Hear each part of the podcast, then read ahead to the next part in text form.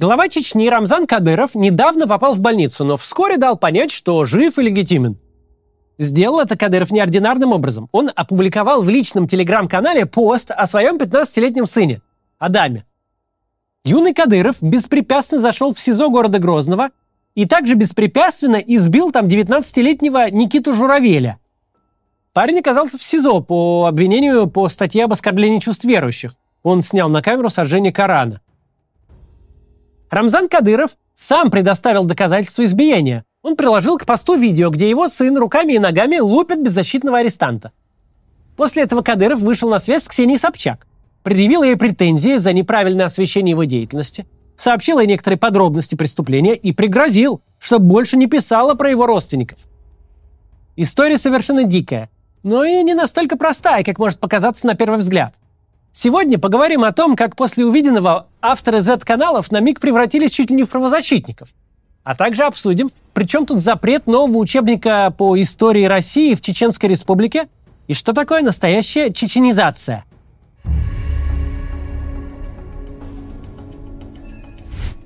Россия воюет против Украины уже более 17 месяцев.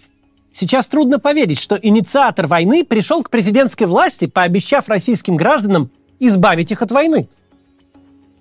Уже в конце 2000 года главная и исчерпывающая характеристика Владимира Путина была такой. Это политик, который смог закончить чеченскую войну. По крайней мере, завершил ее активную фазу. Умиротворение Чечни было запросом всего российского общества. Путин этот запрос удовлетворил, в результате чего приобрел огромную популярность. Причем популярность не нарисованную ЦИКом, ВЦИОМом и пропагандистами, а на тот момент вполне настоящую – Политика Путина по отношению к Чечне была названа чеченизацией. Смысл ее был в следующем. Найти среди влиятельных боевиков наиболее договороспособных и купить их лояльность. Не воевать против них, а встроить их в систему. Так, сражавшийся поначалу против федеральных сил клан Кадыровых стал частью путинской вертикали власти. Чеченизация в исконном понимании слова – практика циничная, но при правильном использовании эффективная. В теории предполагалось, что вместо кровавой войны происходит постепенная реинтеграция сложного региона в общее правовое поле. По идее, в обмен на полную амнистию и привилегированное положение, в обмен на огромный личный комфорт, бывшие сепаратисты должны постепенно перенимать правила игры, установленные в остальном государстве. Вот только никакого правового поля, куда должна была встроиться Чечня, в путинской России нет – нет никакой такой общероссийской планки, до которой следовало бы попробовать подтянуть республику. Напротив, по всей России от Москвы до Владивостока старательно и методично разрушались государственные институты. Неограниченный произвол высокопоставленных чиновников возводился в ранг традиционных ценностей. Чечня же, вместо того, чтобы догонять в своем развитии российское государство, наоборот, оказалась в авангарде деградации российской государственности. Значение слова «чеченизация» сменилось на прямо противоположное. Речь уже не о том, что республика пошагово поднимается до уровня остальных регионов России. Напротив, вся Российская Федерация летит вниз, вслед за регионом, который устанавливает новые рекорды по беззаконию. Первый этап такой чеченизации был связан с тем, что огромное количество российских силовиков, вплоть до обычных ППСников, прошли через командировки в Чечню – они приобрели и затем растащили по стране специфичный опыт и психологию.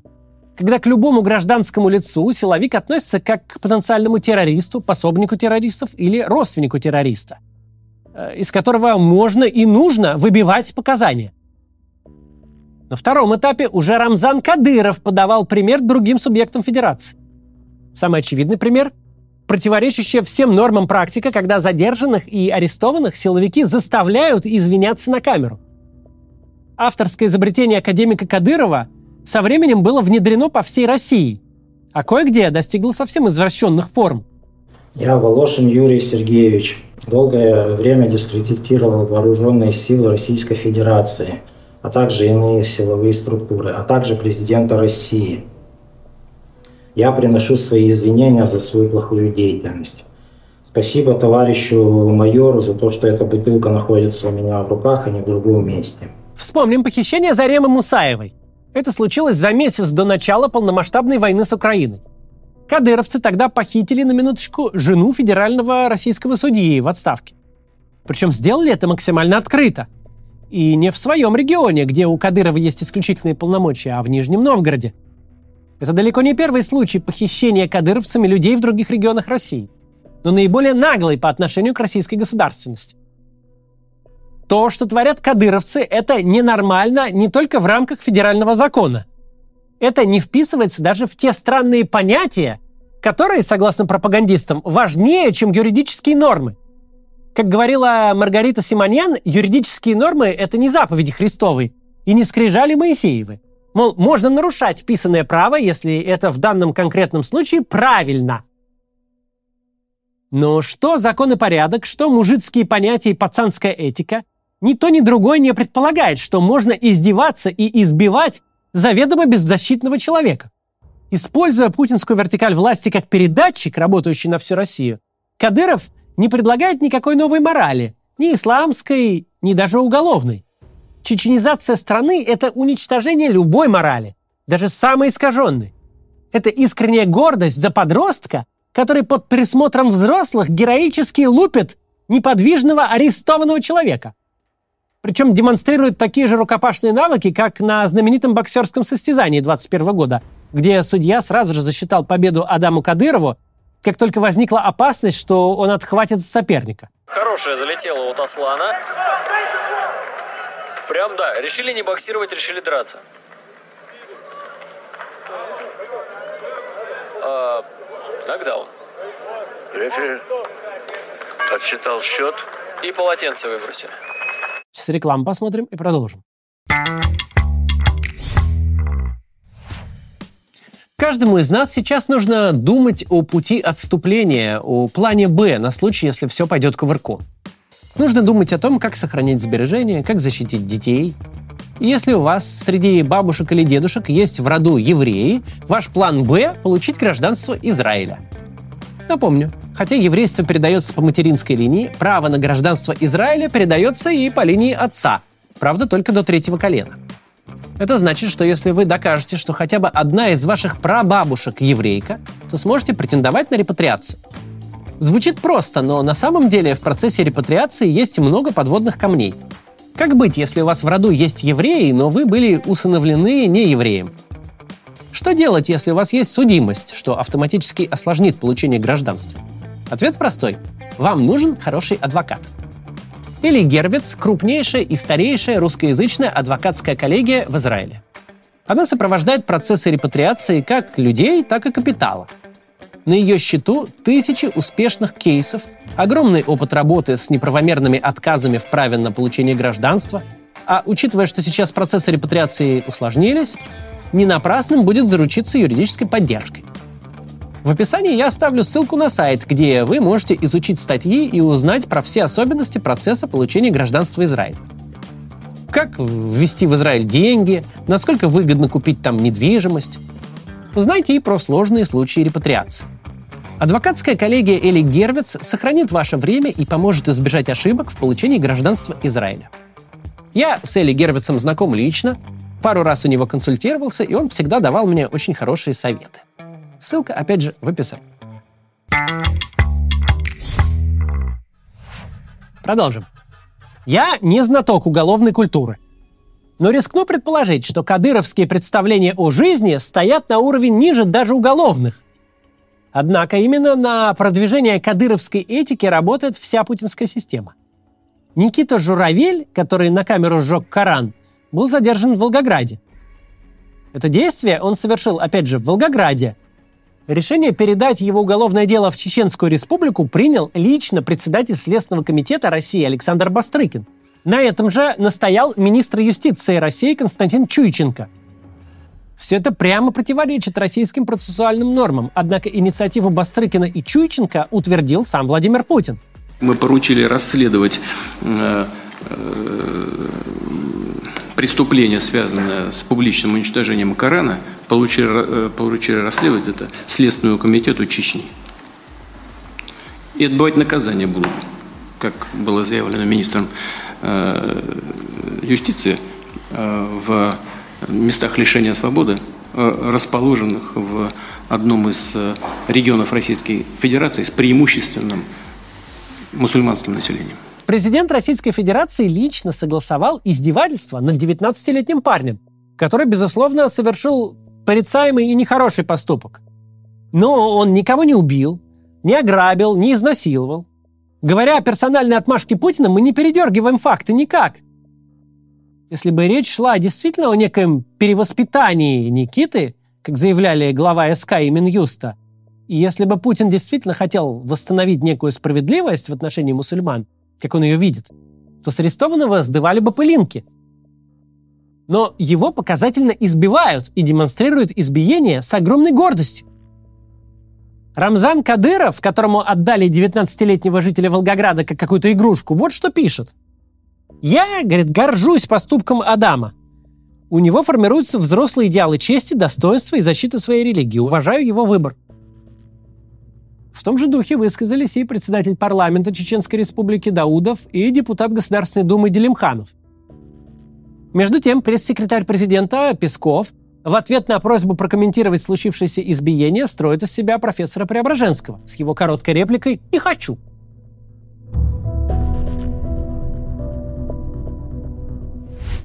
Некоторые из Z-блогеров и так называемых военкоров поспешили подхватить версию, будто Никита Журавель сжег Коран аж по заданию Службы безопасности Украины. Один из Z-военкоров, Сапаньков, например, пишет, дескать, нечего жалеть предателя. Ему, мол, просто повезло, что украинцы поручили ему всего лишь уничтожить Коран, а могли бы дать задание уничтожить какой-нибудь важный объект. Но большинство коллег, если так можно выразиться, Сапанькова, подельников, придерживаются иного мнения – мы не раз говорили, что апологеты спецоперации по денацификации Украины вовсе не относятся к лагерю убежденных интернационалистов. В большинстве своем это люди в правом спектре, от умеренных националистов до ортодоксальных нацистов. Для них русский парень из Волгограда свой, а вот чеченцы точно не свои. Чеченцы в их представлении это такие латентные враги. Формально на нашей стороне, но в окопах среди русских кузьмичей их не встретишь плетутся в тылу и делают на фронте то же самое, что на улицах Москвы. Снимают тиктоки и кидают понты. Экипировки на них столько, что хватит на троих пехотинцев. Но свои бронежилеты и разгрузки класса люкс они лишний раз пачкать не станут. А может быть, берегут, чтобы в случае большого шукера ударить русским в спину. Недовольство авторов из провоенного лагеря докручивают до логической завершенности их комментаторы. Они пишут конкретно. Путин отдал чеченцам русского парня. В системе ценностей аудитории, которая к месту и не к месту цитирует Данилу Багрова, Путин совершил преступление, которому нет оправданий. У людей, которые не склонны рефлексировать по поводу россиян, которые прозябают в нищете у себя на родине и которых гонят на убой на чужой земле, у этих людей вдруг просыпается лозунг «своих не бросаем», а Путин бросил своего. Отдавая Кадырову Никиту Журавеля, Путинские чиновники как будто забыли, что кроме Чечни есть еще и остальная Россия. И ей это не понравится, особенно на волне того национализма, который сами же эти чиновники и поднимали. Это уже вторая подряд осечка путинской системы на тему отношений между федеральным центром и Чечней. Другие путинские чиновники, когда насаждали новый учебник истории 20 века, наоборот, забыли, что в России есть Чечня. Иначе бы они поостереглись написать в учебном пособии – что сталинские депортации народов были, дескать, прямым следствием их массового предательства, которое якобы имело место в годы Великой Отечественной войны. Новый учебник в Чечне был запрещен, а Рамзан Кадыров отчитал ответственного за текст учебника Владимира Мединского. Да так, что Мединский покаялся и пообещал все исправить. Такое для строителей русского мира из Z-пабликов тоже своего рода национальное унижение – не меньшее унижение, чем задержание полиции активистов с русскими фамилиями, которые выступили против беспредела в отношении Никиты Журавеля. Интересно, как к произошедшему относится сенатор Дмитрий Рогозин, который на днях получил назначение в Совет Федерации. Я не хочу жить на улице Кадырова. А вы хотите жить на улице Кадырова? Нет! Мы не хотим жить на улице Кадырова. Нет! И почему нас заставляют жить на улице Кадырова? Слава России! Слава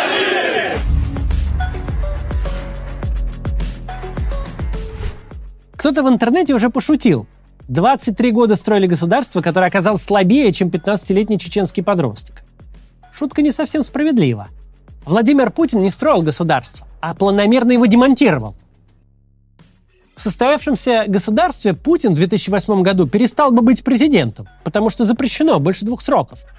Ушел бы в оппозицию, как когда-то сам и собирался. Или вообще на почетную пенсию. Для Путина российская государственность – это препятствие, мешающее ему править пожизненно и творить неограниченный произвол. Путину не нужно государство в нашем с вами понимании этого слова. История ЧВК «Вагнер» показала, как легко Путин сдает монополию на насилие, которое является вообще базовым и определяющим признаком государственности. Путину плевать на территориальную целостность и нерушимость границ России. Иначе бы он не объявлял частью Российской Федерации город Запорожье, до которого российские войска даже близко не дошли и не дойдут. Каркас российского государства за 23 года заменен на какие-то нити личных связей, которые натянуты между отдельными функционерами. Причем эти люди не отличаются ни личными качествами, ни надежностью. Косвенно еще в 2020 году это признал и сам Путин. Современная Россия, безусловно, находится еще в стадии формирования, становления. Это касается всех аспектов нашей жизни, и политической системы, и экономики, и так далее. Мы во многом еще очень уязвимы. У нас многое, как говорят в народе, сделано пока на живую нитку. Дмитрий Киселев, заявивший, что Россия без Путина не жизнеспособна. Вячеслав Володин, сказавший, что нет Путина, нет России. Они оба, вольно или невольно, констатировали неприглядную истину. Вместо нормальной, понятной и предсказуемой государственной конструкции Путин навязал каких-то узлов, в которых никто, кроме него, и не разберется. Владимира Путина можно сравнить с недобросовестным программистом. Он специально пишет для компании кривую, косую и уродливую программу, чтобы никто другой в ней не смог разобраться. Чтобы его, программиста, невозможно было уволить. Проблема в том, что Путин спустя почти четверть века своего правления уже и сам запутался в той хрени, которую он нагородил. Он уже не особо представляет, за какие ниточки теперь надо тянуть. Созданная им система заменившая собой закон и юридические нормы, стала расползаться еще при живом Путине. Кое-как, что называется, на бровях, он смог преодолеть Пригожинский бунт. Теперь ему надо как-то выруливать в ситуации, когда столкнулись возвращенный Путиным Рамзан Кадыров и возвращенный Путиным ядерный провоенный электорат. Вряд ли именно случай с Никитой Журавелем станет для президента черным лебедем. Но совсем уж сухим из воды выйти не получится, осадочек останется как он остался и после бунта Пригожина. А дальше системные ошибки путинского режима будут только накапливаться. Какая-нибудь из них станет последней. Если кто-то боялся ухода Путина из-за того, что он превратил себя в единственный гвоздик, на котором держится вся политическая система, то такому человеку пора перестать бояться. Эта система все равно рассыпется, и чем позже это случится, тем тяжелее станут последствия. До завтра.